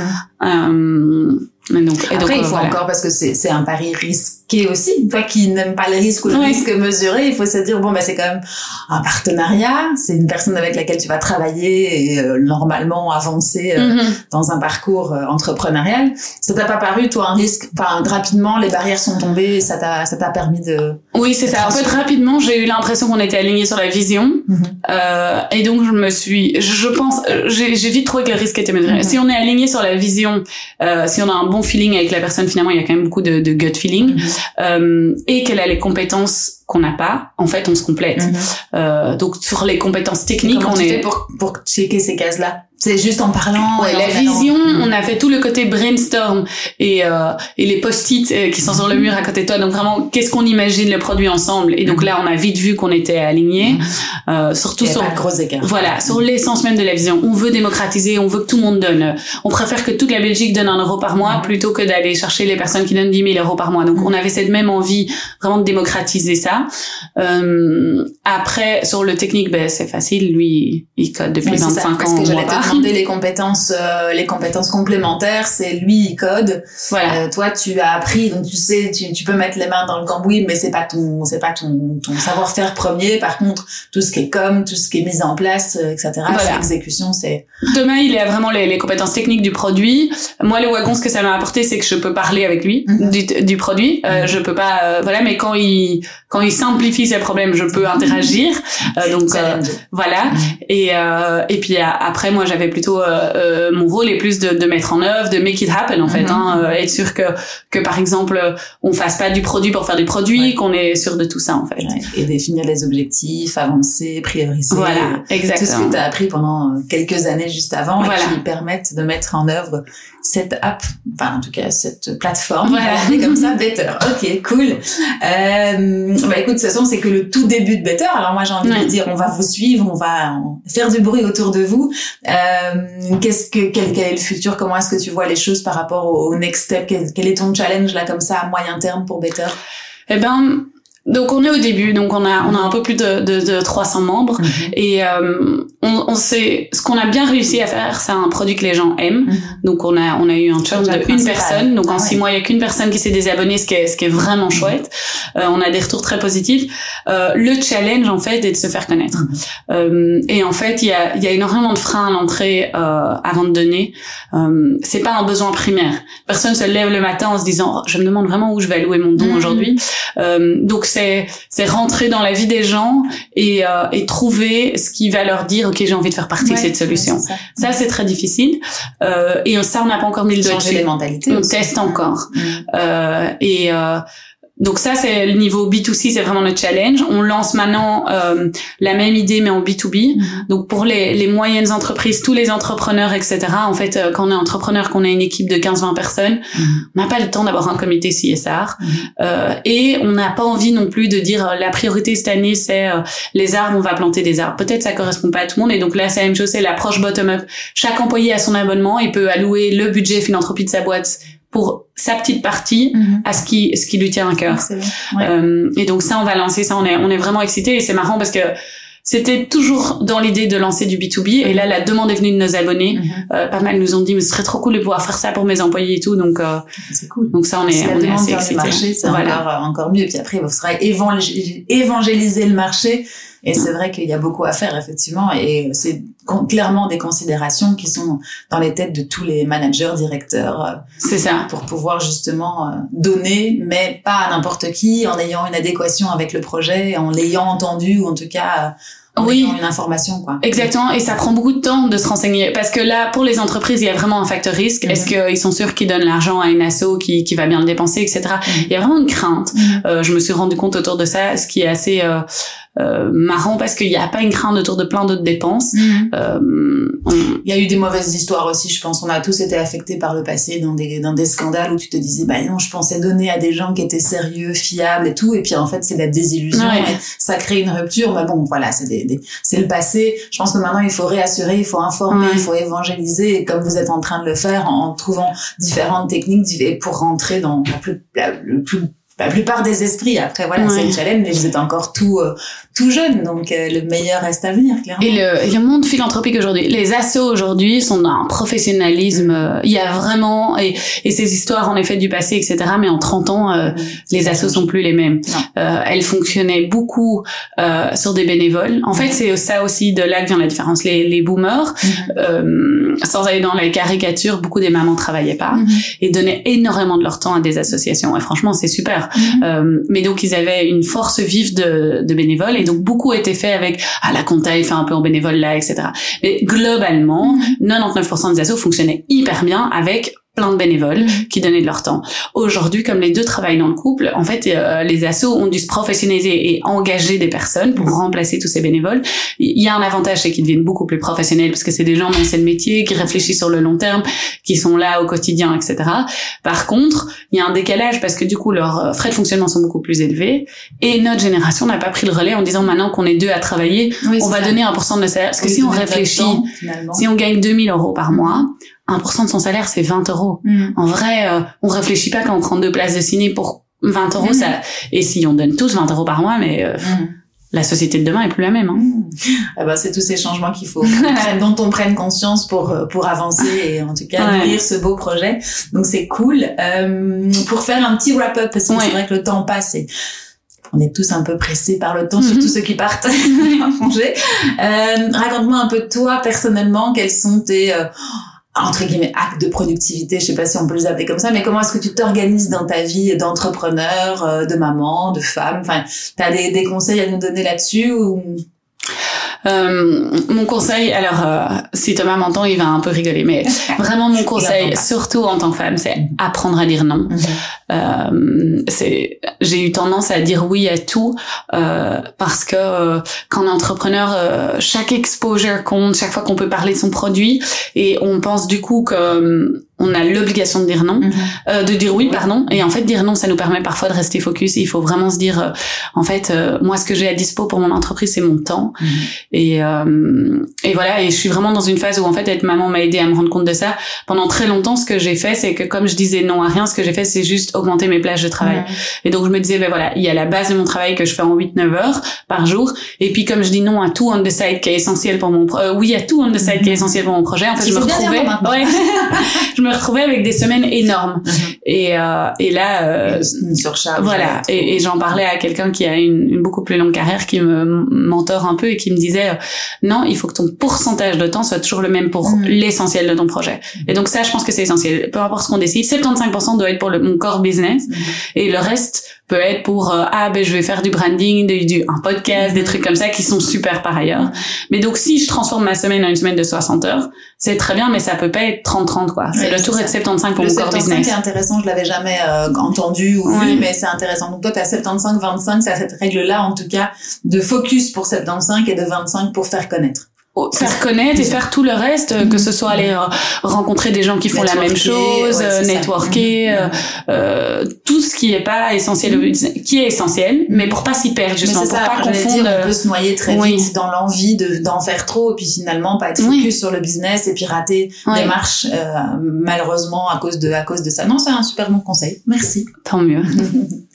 et justement, pour terminer, toi, comment est-ce que tu fais pour continuer à progresser dans ce temps imparti qu'on a tous, hein, qui est notre valeur la plus chère, en le décomposant famille euh, euh professionnelle. Mhm. Comment est-ce que tu fais pour bah, accompagner la croissance de Better, accompagner euh, ta croissance à toi? Euh, je pense que ma croissance, euh, j'ai commencé à vraiment euh, voir la différence quand je me suis focalisée sur mes forces.